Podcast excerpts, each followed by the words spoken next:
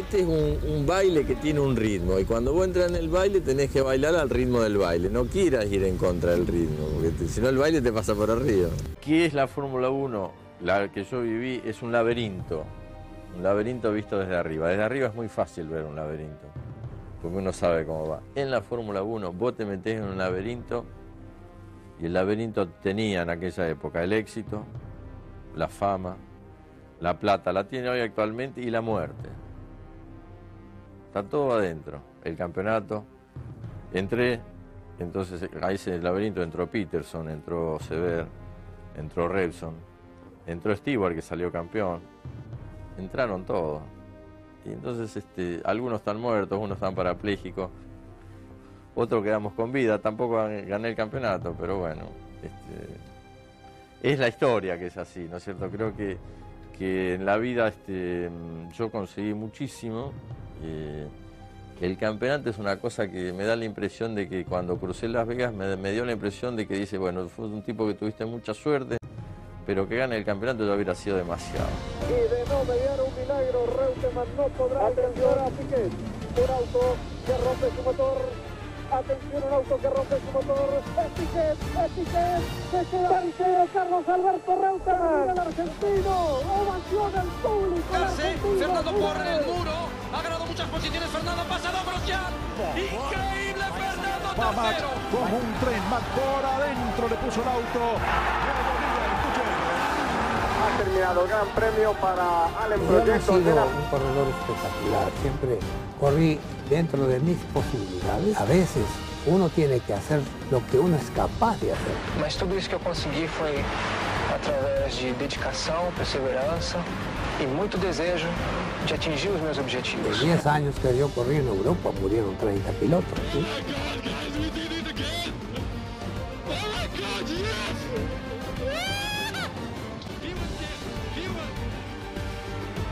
Multi-21, sir. Yeah, multi-21.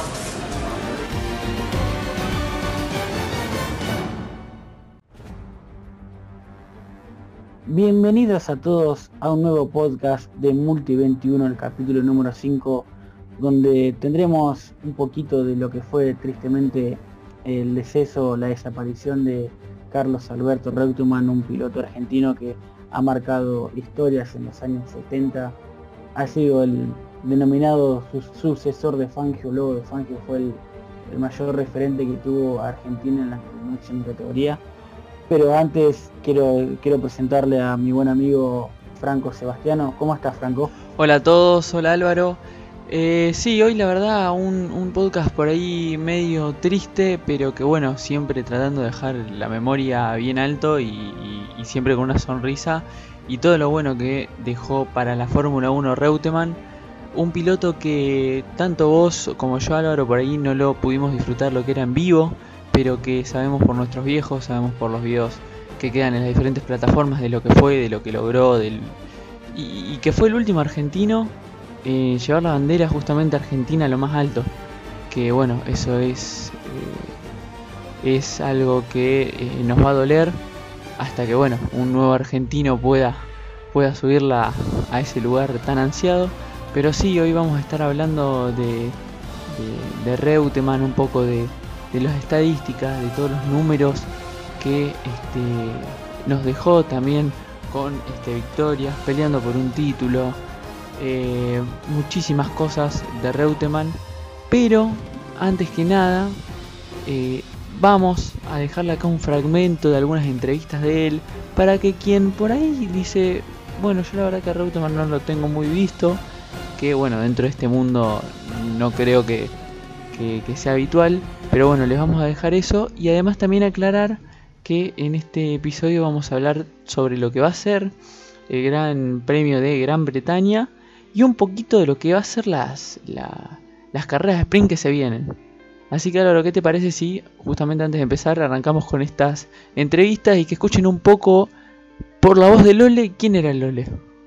Sé que hay gente que piensa ganar a, cualquier precio y si puedo matar al adversario lo mato, pero bueno, cada uno tiene su formación y yo tengo mi formación, yo estoy en esta vereda y los que creen que vale todo y tenés que matarlo al rival, que vaya por su línea. Vamos a suponer, vamos a poner un circuito como Interlago o Selbeck, eh, después de la recta de los boxes. Eh, yo la tomaba 2.75 planchado como la tomaba todo. Y, y, si vos querés cuidar tu vida, no la tomo a 2.75, la tomo a 2.69, porque me, es lo mismo, no hay diferencia. Además, si la toma a 2.69 lo dice el reloj. Y si el reloj va para atrás, te agarran y te meten una patada que te rajan. Y entonces este, yo tomé la curva de Selbeck a 2.70 y, y, y Mark Donoghue la tomó a 2.70 y se le reventó la goma delantera izquierda. Y fue a parar al precipicio y se mató. Pero le tocó a él y no me tocó a mí. ¿Qué va a hacer? Van el Brabant y, y, y, Graham Hill estaba parado. Entonces me paro al lado de Graham. Estaba, vamos los dos así. Me bajo, me siento, me le siento en la rueda delantera y estaba Graham Hill, nunca voy a olvidar. Está mirando y mira el humo, mira el humo. Y entonces me mira a mí y me dice, bienvenido a la Fórmula 1. Caso de Sever, por ejemplo, que fue uno de los casos más, creo, más impresionantes, o de Repson, por ejemplo, que a mí me tocó vivir. Eso sí fue un accidente difícil porque fueron por de, decapitados, por el guarra. Entonces son accidentes impactantes porque, porque a lo mejor estuvimos 10 minutos antes o 5. Bueno, antes yo quiero decir que Reutemann, como justamente dijo Franco, no lo vimos correr, de hecho la última vez que fue histórico, que fue simplemente de exhibición, que se según Fórmula 1 fue en 1995. Ninguno de los dos había nacido. Eh, creo que eso habla muy bien de, la leyenda que fue Reutemann, ¿no? Yo me enamoré de este deporte y, yendo investigando a pilotos argentinos, después de Fangio fue, fue Reutemann, mi viejo me habló un montón de Reutemann, una de las personas en donde en los 70 y 80 los, los jóvenes de esa generación madrugaban para verlo al Lole. Un piloto fantástico. Eh, como piloto, como persona, se decía que era muy buena persona, un, tipo muy, muy querible, que logró 12 victorias, eh, corrió con las mejores marcas, eso también hay que destacarlo, ¿no? Eh, que si bien corrió con las mejores marcas, fue un piloto con muy, muy poca suerte. Siempre en la Fórmula 1 se dice que para ser campeón tenés que estar en el lugar indicado, en el momento indicado. Y a Lole no le, no le tocó, no le tocó, recordemos eh, el pasa Ferrari después de, los campeonatos con, del, Lauda, entre esa carrera, polémica carrera, a reemplazarlo en, en Monza, Niki Lauda después del accidente en Alemania, tuvo que usar un automuleto porque el Niki Lauda apareció sorpresivamente en el autódromo. Después, bueno, las últimas tres carreras de, esa temporada las corrió. Fue titular en el, 70, en el 76. Eh, luego se va Lotus, Lotus que dominó terriblemente con el Lotus 79 y que después el Lotus 80, que, se, que en, con Lotus 79 salió campeón Mario Andretti. Él entró en el, 1979 a reemplazar a Ronnie Peterson, el, piloto sueco fallecido. El Lotus 80 fue, no fue nada que ver a lo que fue su predecesor. El Lotus 80 se arrastró, el efecto suelo dejó de ser tan novedoso. Y justamente el equipo que deja que Ferrari sale campeón con Joey, con Joey Scheckter. ¿Hay que voy con esto?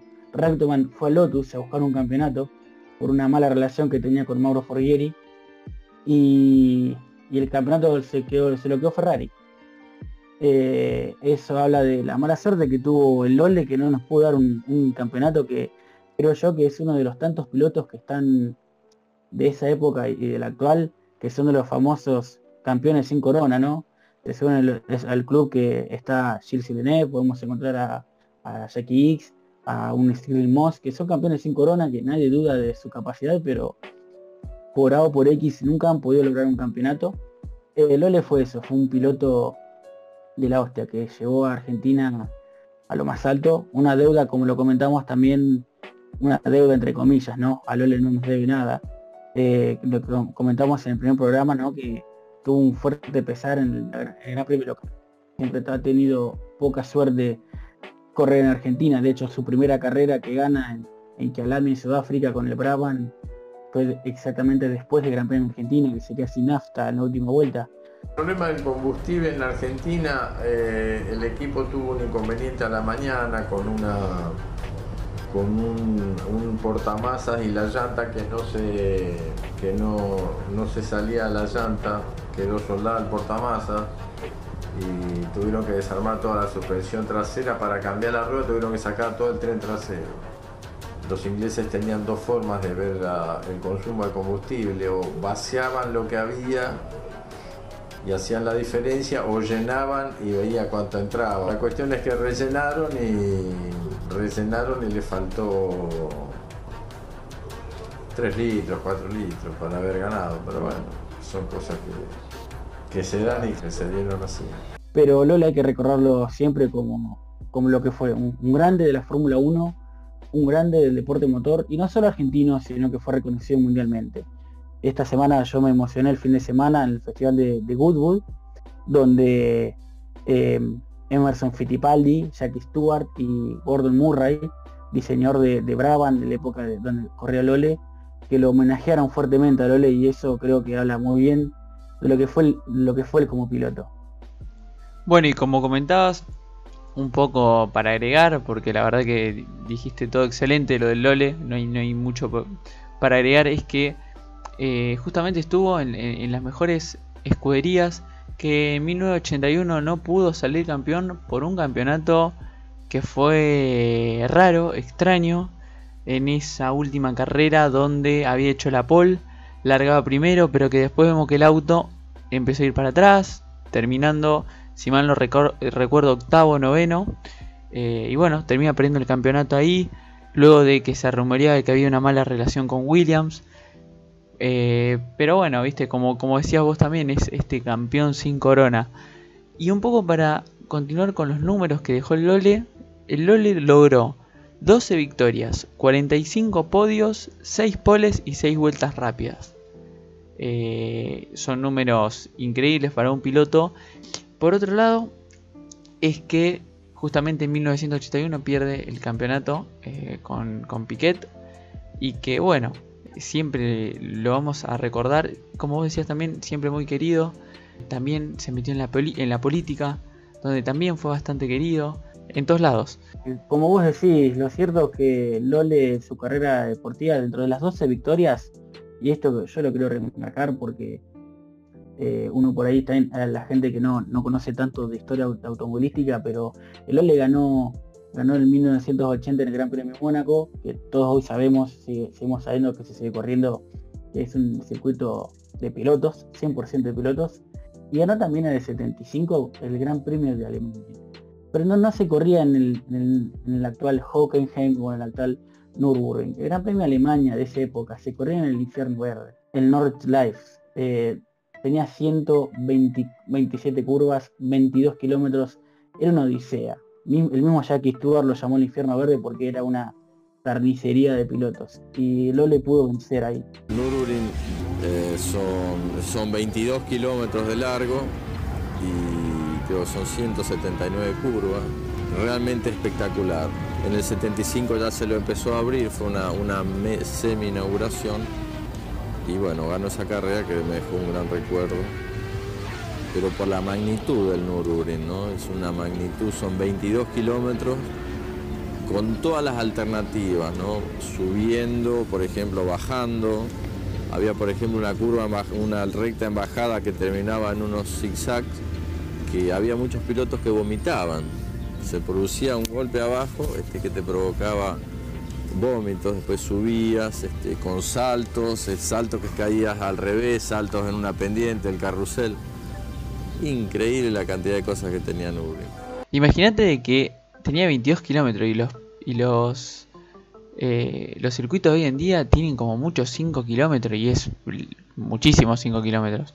O sea, imagínate lo que es eso, nada, nada que ver una cosa con la otra. Y, tan, y justamente lo que vos decías de Mónaco en 1980, le dejamos porque hay una grabación del momento exacto en el que el Lole puede ganar. Picón punta, Didier Pironi.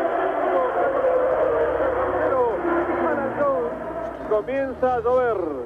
Cuando faltan 22 giros, 6 segundos 58 centésimos de diferencia entre Pironi y Reutemann. Trompo del puntero. Pironi Reutemann ahora más cerca, atención. Trompo de Pironi, se queda. Primero Carlos Alberto Reutemann. Cuidando no cometer ningún error cuando aumenta la lluvia. Último paso por el túnel. Se anticipan los aplausos. Va a ganar. ¡Ganó! ¡Ganó Carlos Alberto Reutemann! ¡Final! ¡Por fin! ¡Bien, Carlos!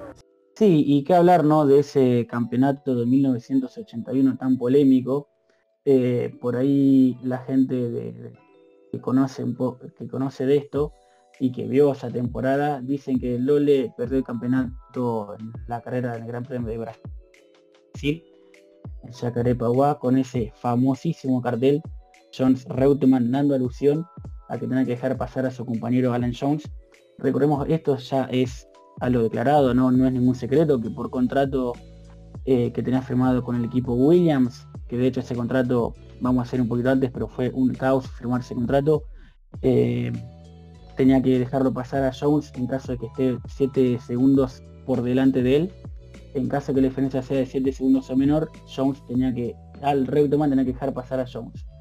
Eh, Jones venía a una diferencia de 6 segundos y chirorita y a Reutemann le volvieron la orden de equipo que él los desobedeció y ahí la, relación con el equipo Williams se rompió.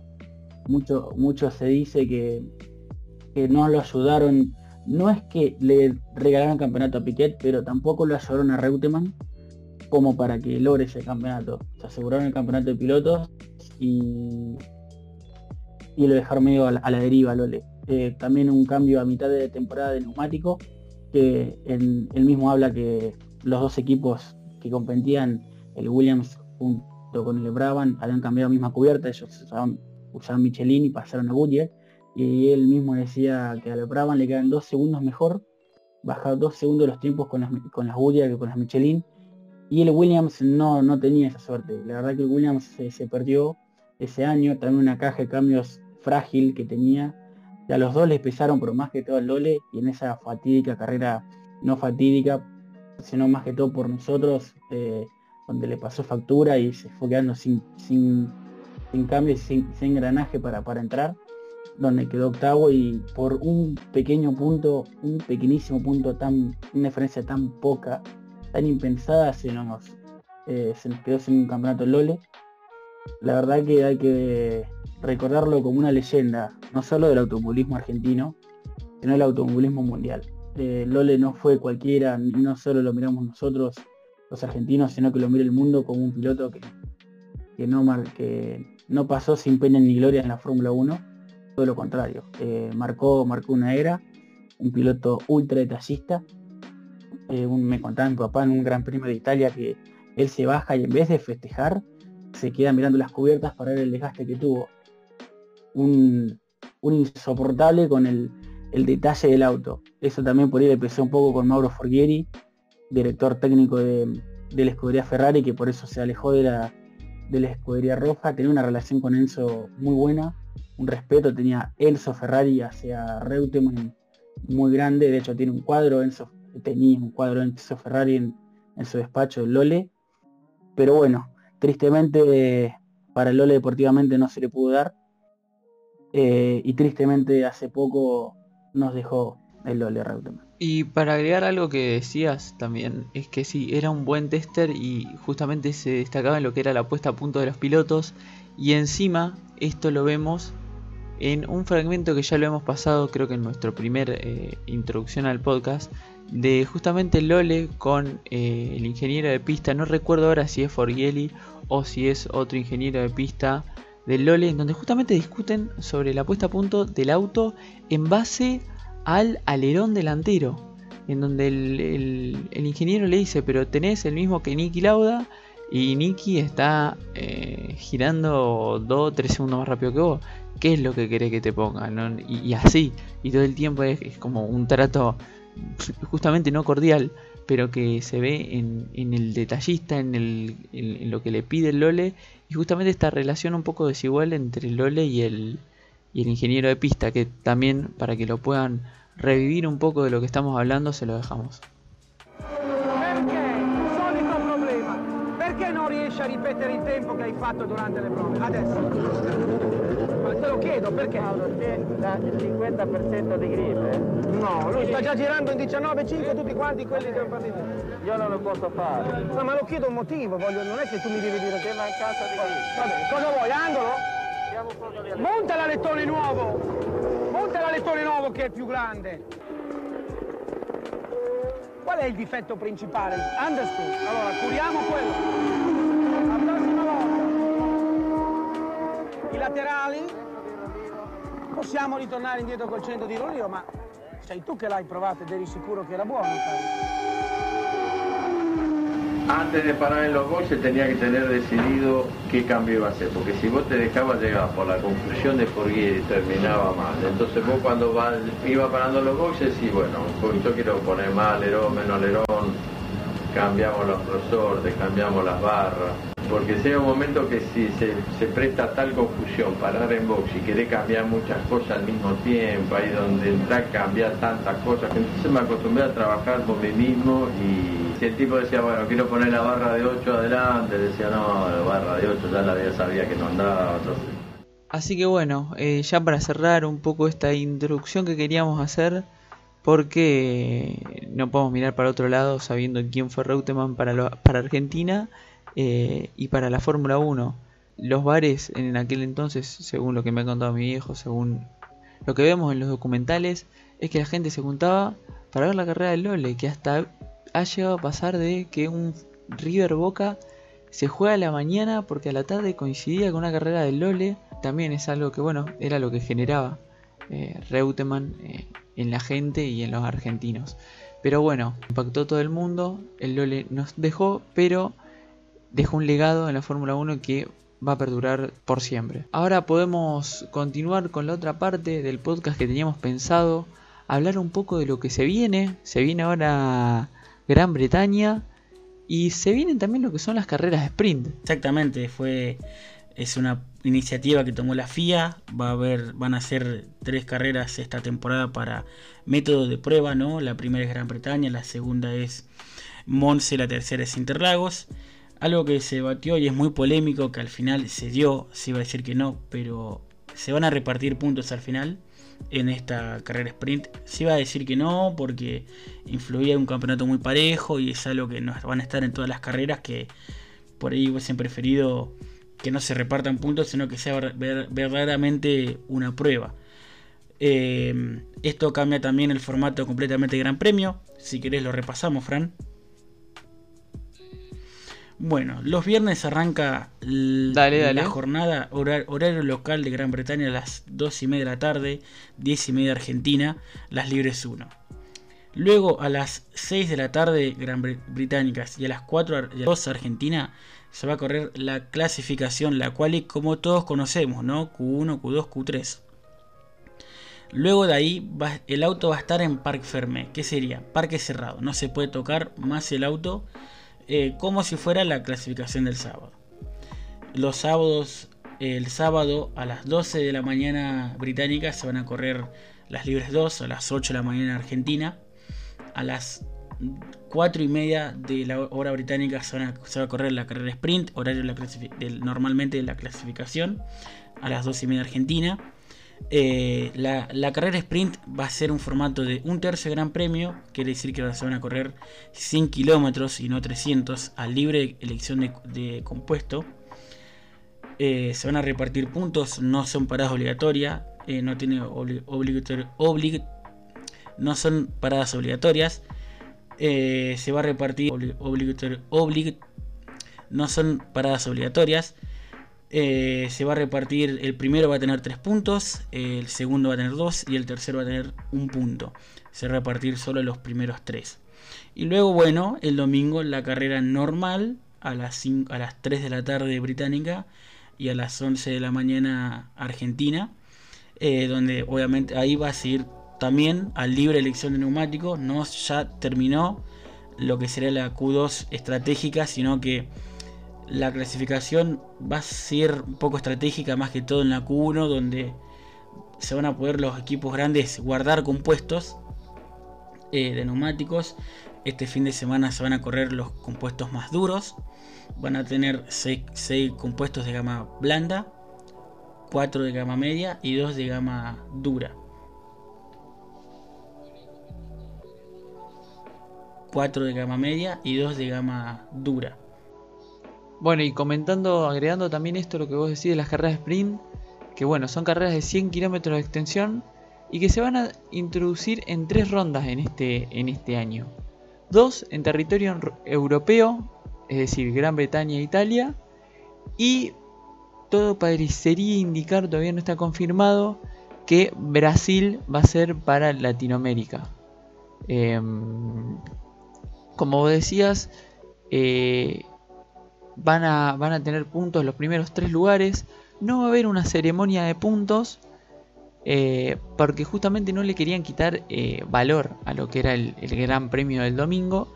Y como curiosidad también es que el ganador de esta carrera sprint va a tener no un trofeo, sino esa famosa rueda que se le da al, al que hace la pole position. Bueno, eso, eso va a ser como la, el trofeo, por así decirlo.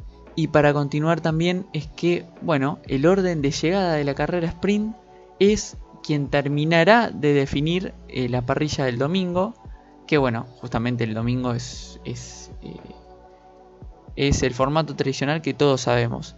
Eh, pero que bueno, justamente en esta carrera sprint es donde ahí sí se va a determinar la parrilla de salida del domingo. Exactamente, exactamente. Un gran premio británico que se dice, yendo un poco al, análisis, que va a ser clave. Va a ser clave porque acá sí, acá no hay tutía, acá hay, acá hay, acá hay territorio Mercedes. Y si Mercedes acá no repunta, yendo un poco al, análisis, eh, va a estar complicado la temporada. No sé vos, Franco, ¿qué pensás? No, sí, adhiero completamente y encima que Mercedes dijo que en Gran Bretaña eran las últimas mejoras. O sea, el paquete de mejoras que van a tener en Gran Bretaña es lo máximo que va a tener Mercedes a lo largo de todo el año. A ver, agarrado con pinzas, ¿no? Siempre, esto, eh, siempre van a toquetear algo del auto a lo largo de todos los grandes premios. Pero que a grandes escalas han dicho de que el paquete de mejoras se termina en Gran Bretaña. Sí, sí, sí, exactamente. Igual, a ver, más allá de que le podemos creer o no, de que van a ser las últimas actualizaciones, yo creo que siendo así, esto está planificado y son ultra estudiadas y yo creo que hay un 90% de chances que rindieran esas actualizaciones porque el equipo alemán es muy minucioso en ese sentido y no va a tirar algo que esté 100% probado. Eh, y lo cierto es que sí, va a ser un gran premio clave. Eh, también vamos a ver un poco lo que va a ser la pelea entre McLaren y, Ferrari.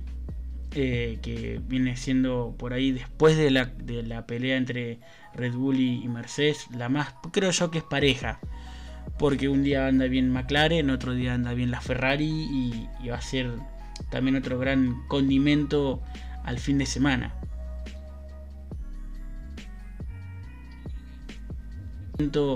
Al fin de semana. Yo creo que la clave en esa pelea de la zona media por ahí está en que la Ferrari tenga ritmo. Porque si la Ferrari tiene ritmo, sabemos que va a estar en, en puesto 4 o puesto 5, ¿no? Y creo yo y espero ver con ritmo a Ricciardo. Creo que es lo que todos queremos. Que Ricciardo tenga ritmo y que Ricciardo aparezca. Sí, claramente también es otra de las claves, ¿no? hasta ahora continuidad o regularidad ha tenido Lando Norris por parte de McLaren y por un poquito menor Carlos Sainz. Por lo cierto que ellos dos han superado ampliamente a sus compañeros. Por ahí Leclerc se ha tenido, ha tenido muchos mejores resultados que Richardo.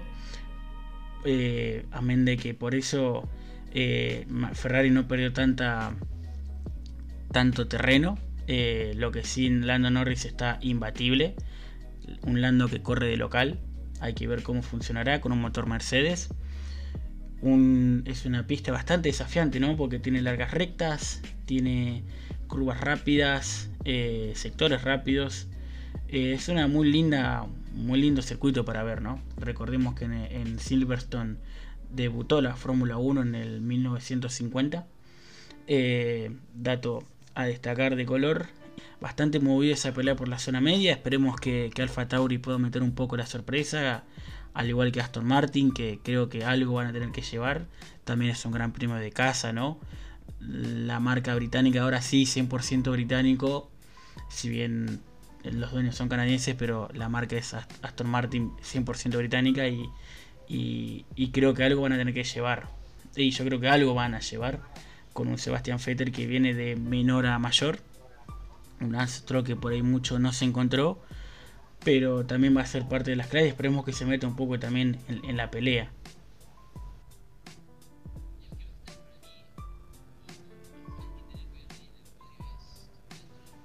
Y el que va a estar para mí, ojo, ojo, hay que tener cuidado ahí en el podio es Lando Norris, el británico, justamente.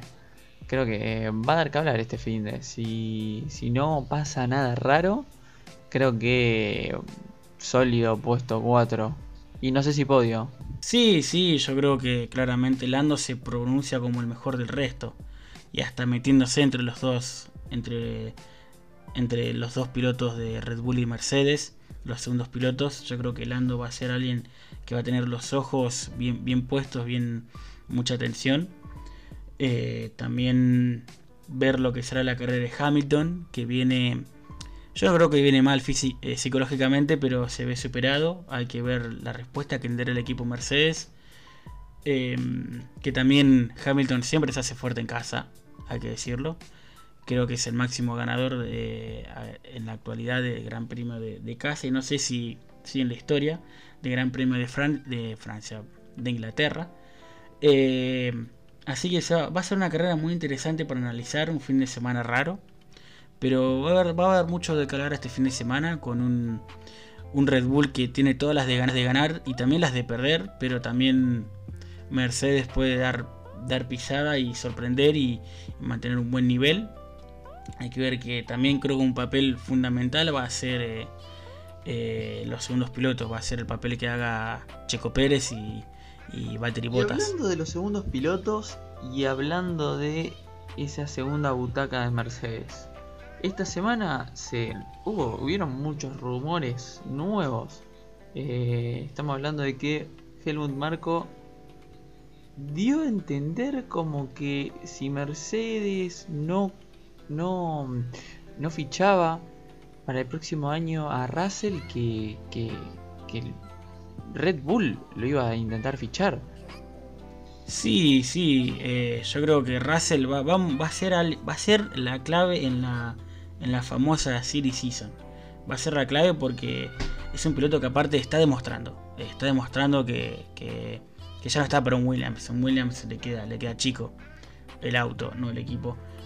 Eh, con todo respeto al equipo Williams, ¿no? Pero el auto le queda chico y, pide mucho más. O sea, recordemos que Russell viene de, está bien, está bien, eh, viendo que el Gran Premio del circuito de, Spielberg le favorece al Williams, pero viene de, no pasar en el Gran Premio de, de Estiria, no pasó por nada en la Q3 eh, se mantuvo en los puntos hasta que abandonó y en el Gran Premio de Austria pasó a la Q3, no solo quedó arrastrándose, no solo que pasó, sino que quedó noveno, largó octavo por una, penalización a Vettel, pero quedó noveno, o sea, no fue que se arrastró en Q3, el Russell va a ser la clave de esta Series Season, es gran favorito a, ocupar y el gran piloto peleado, porque si bien hay grandes pilotos que por ahí pueden buscar un poco su horizonte, como el caso de Gasly, como el caso de Norris, pero yo creo que, que por ahí no están tan, tan complicados en el, sentido de, equipos y por ahí Norris se puede dar un poquito de lujo de quedarse un poco más en McLaren esperando que le caiga bien el, nuevo auto. Eh, lo mismo que, que, Gasly, que es un piloto Red Bull, pero yo creo que ahí está la clave de, lo que va a ser la temporada que viene. Eh, George Russell, que es un, es un piloto muy codiciado. Y hay pocas butacas que lo quieren, que son las más codiciadas también hablar, ¿no? De que eh, qué presión le pone esto a Checo, ¿no? Porque claramente Marco no va, no va a darle, no va a darle de baja a Max Verstappen, ¿no? Su joyita, su diamante en bruto. ¿Qué presión le? Bueno, sí, como vos decías, creo que va a estar justamente en estos, en estas eh, segundas butacas de los dos equipos que parecería que van a pelear el campeonato y que creo que se da un poco se da un poco vuelta la tortilla no antes esperábamos que Red Bull o, mejor dicho esperábamos que, Mercedes cayera un poquito para que Red Bull le pueda dar casa y ahora creo que al revés estamos esperando como que bueno, como amante de la Fórmula 1, del deporte y, de la pelea limpia, ¿no? Entre autos en la pista, queremos que eh, ese ritmo tan eh, preponderante que mostró el Red Bull, como que cayera un poquito y que bueno, justamente el Mercedes pueda, pueda darle casa, porque si no, vamos a ver que por ahí un Max se va a terminar yendo si el Red Bull sigue, sigue con este envión que para mí Personalmente creo que no lo va a sostener, pero bueno, esperemos justamente que Mercedes pueda, pueda sostener el ritmo que por lo menos pretendía tener al principio de la temporada. Por otro lado, y abro el debate, ya hablamos de, de, los pilotos, de lo que va a ser la carrera, yo quiero abrir un debate. ¿La carrera es sprint o no, Álvaro? A ver, yo creo que si la Fórmula 1, Fórmula 1 tiene que abrirse a innovar, yo creo que no era necesaria. Eh, yo creo que no era necesaria. Eh, porque se pone mucho más en riesgo y por ahí tres puntos no sé si lo valen tanto. Más que todo por ahí sí a los tres primeros que van a estar peleando seguro, sí a un Max Verstappen o un Hamilton. Porque también recordando que los puntos que no gana el otro son puntos que se le restan. Los puntos que ganás vos se le restan al otro. Pero yo creo que más allá de por entrar al podio, eh, no, no va a haber pelea, porque eh, siendo un Leclerc que está octavo, ¿a qué te vas a jugar a pasar séptimo, a alargar un puesto más? Que por no sabes si lo vale, que tenés que estar 100% seguro, porque si rompes el auto, puedes no largar al día siguiente. Entonces yo creo que me parece que eh, cambiaron algo que no era necesario. Eh, yo creo que el formato de Gran Premio estaba bien, de hecho, que la gente que haya más, autos en pista y sea más, llamativo a la gente ver, porque eh, las libres de hora y media hacían que los autos estén mucho tiempo adentro y, trabajando, entonces se trabaja hasta las prácticas libres y ahí se, tira todo, ahí se prueba y no, pierden mucho tiempo. Pero yo creo que en sí en formato de clasificación le dieron el, clavo. Quisieron inventar ese, ese formato de eliminación por tiempo que no duró, duró dos, tres carreras. Pero yo creo que la, por un lado pienso que sí, tiene que buscar innovación, tratar de atraer gente, pero por otro yo creo que, que, no era necesario justamente una carrera clasificatoria que puede darle un... un... Mira, yo justamente difiero acá con vos. Yo creo que está bien. A ver, estamos hablando de que son a lo largo de tres carreras, no es durante todo el año. Y creo que yo que le va a dar un condimento no justamente a un eh, Leclerc por ahí, no a un Max Verstappen. Bueno, por ahí en los de punta sí, en lo del medio es como que va a estar medio ahí. Pero yo creo que un, un Williams, un... Bueno, Haas está muy atrás en el ritmo. Pero un Williams con Russell, un, un Alfa Romeo quizás. Yo creo que estas, esto lo tienen que ver con una posibilidad muy buena. Hasta creo que el mismo Alonso. Eh, por ahí Ocon puede aprovechar esto para repuntar un poco. Stroll capaz con esto puede aparecer porque la verdad que en lo que va del año eh, no no yo, no vi yo, creo que no está Stroll no, sé si está corriendo Stroll pero yo no lo vi eh, sí o sea a ver yo en sin contra no estoy yo creo que que puede ser algo positivo eh, no, no lo veo como algo malo yo creo que puede salir como puede salir bien puede salir mal a lo que voy es que en ese sentido de por un piloto, siendo que sí, es un puesto más, pero se lo tiene que pensar porque pone en riesgo mucho y por ahí un Ferrari tanto a un McLaren no le cuesta, pero un, a un piloto de, Williams o de Aston Martin que tiene que, si bien se le vuelve el presupuesto permitido y se les dio algo de 450 mil euros más, eh, pero lo cierto es que hay mucho en juego, un puesto más te puede significar tirarte por el puesto, te tocas con el otro piloto, vas atrás, si con suerte no tenés nada, vas, largas 20 y listo. Por ahí te tocas con el piloto, haces un trompo, te terminas como con o como Galdi, rompes toda la suspensión y te pones en duda para el, para el domingo. Yo creo que puede un gris. No es que le va a dar lo mismo a la gente, o le va a caer bien, o va a ser un va a ser carrerones donde se van a dar el todo por el todo siendo que claramente, por ejemplo, creo que, como dijiste, el caso de Fernando Alonso, un claro ejemplo de Alonso. Alonso es un muy buen largador.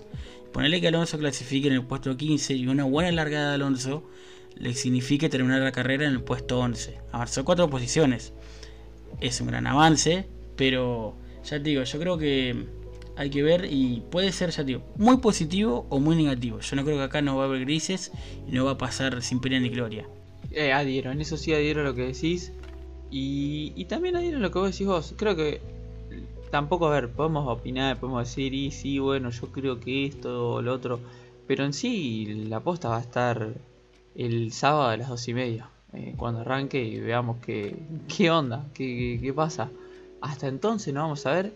Y ojo también que, bueno, como yo creo que- que va a ser algo bueno, por ahí puede ser algo muy malo hasta pésimo y, quizás hasta, no sé si, bueno, por reglamento se puede llegar a cancelar, pero hasta quizás si, en, si viendo la otra cara de la moneda va muy mal o pasa algo eh, controversial o, bueno, justamente malo, que, que den de baja este, este formato, que no creo igual. Sí, sí, este formato por lo menos este año, estas tres carreras van a, va a durar. Yo creo que se van a analizar en, a fin de la temporada la FIA qué es lo que querrá hacer. Vamos a tener que ver, obviamente, como decís, puede pasar de todo. A ver, en los papeles, el circuito de Paul Ricard es un circuito extremadamente aburrido y se dio un carrerón. Desde la estrategia y, y del final, como se viene comiendo los Red Bull a los Mercedes, lo cierto es que se dio un carrerón y nadie, ni siquiera yo, no sé si a vos te pasó lo mismo, nadie se imaginó que iba a dar ese esa carrerón en Paul Ricard. Lo cierto es que sí, eh, esto es un análisis donde es solamente análisis y algo especulativo. El diario de lunes no está, no lo tenemos, no sabemos qué puede llegar a pasar. Se puede dar un carrerón, se puede dar una carrera aburrida, todo puede pasar. Eh, recordemos que no, va a jugar el factor estrategia esta vez. Acá es eh, largás con un compuesto, que terminás con el mismo compuesto, no estás obligado a parar. Yo no creo que los equipos se arriesguen a parar, a menos que, que elijan un compuesto blando que no, lo, no dure la carrera, pero yo creo que no va a ser algo, algo útil. Eh, y habrá que ver, habrá que ver este formato que ya eh, no es, parece ser desagradable, tampoco me parece necesario, pero puede, puede surgir cosas buenas, ¿no? Y, y amén de que, de que se favorezca el espectáculo, todo es bienvenido, claramente. Bueno Álvaro, y otra de estas novedades, que bueno, las carreras de sprint llegan en este año, y vemos que ahora el jueves 15 de julio, eh, justamente se va a dar a conocer el monoplaza de lo que va a ser la nueva era de Fórmula 1 a partir de 2022. Se va a poder ver justamente en lo que es una transmisión en vivo por el canal de eh, Fórmula 1 en Facebook, YouTube y que tiene de hora estimativa, más o menos como los grandes premios, a las 10 y media, eh, hora argentina, digamos. Sí, eh, la verdad que estamos muy expectantes porque van a aparecer. Yo lo que pretendo por ahora, por ahora, es que el auto sea lindo.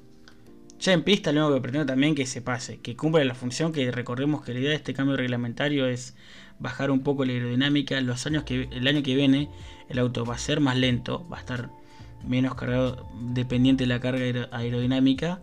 Eh, lo que se va a, fomentar en teoría los sobrepasos va a ser un auto más chico, más fino, menos largo, la distancia entre ejes más corta. Eh, pero bueno, habrá que ver cómo es el auto. Yo por ahora lo que pretendo es que sea lindo, que sea un auto lindo que en los bosquejos, ¿no? en los prototipos que, que se ven, parece un auto de otro siglo, parece como muy mucha tecnología, muy, muy futurista. Yo lo, yo lo vi al auto. Sí, igual hay que ver, por ahí están los fan art que sí son medios, medios así futuristas. Yo vi una imagen de ese Bordeaux, viste, encima feo, un Bordeaux feo que no se llega a ver por ahí bien lo que es eh, la estética del auto. Pero la verdad que no, no me parece malo. eh, me, a- me, me encanta que sean más chicos los autos, que, que son unas lanchones gigantes lo que están hoy en día. Y que nada, justamente creo que llegan hasta reducirse en un cuarto de lo que es eh, el tamaño, que el largo más que nada de lo que tienen ahora.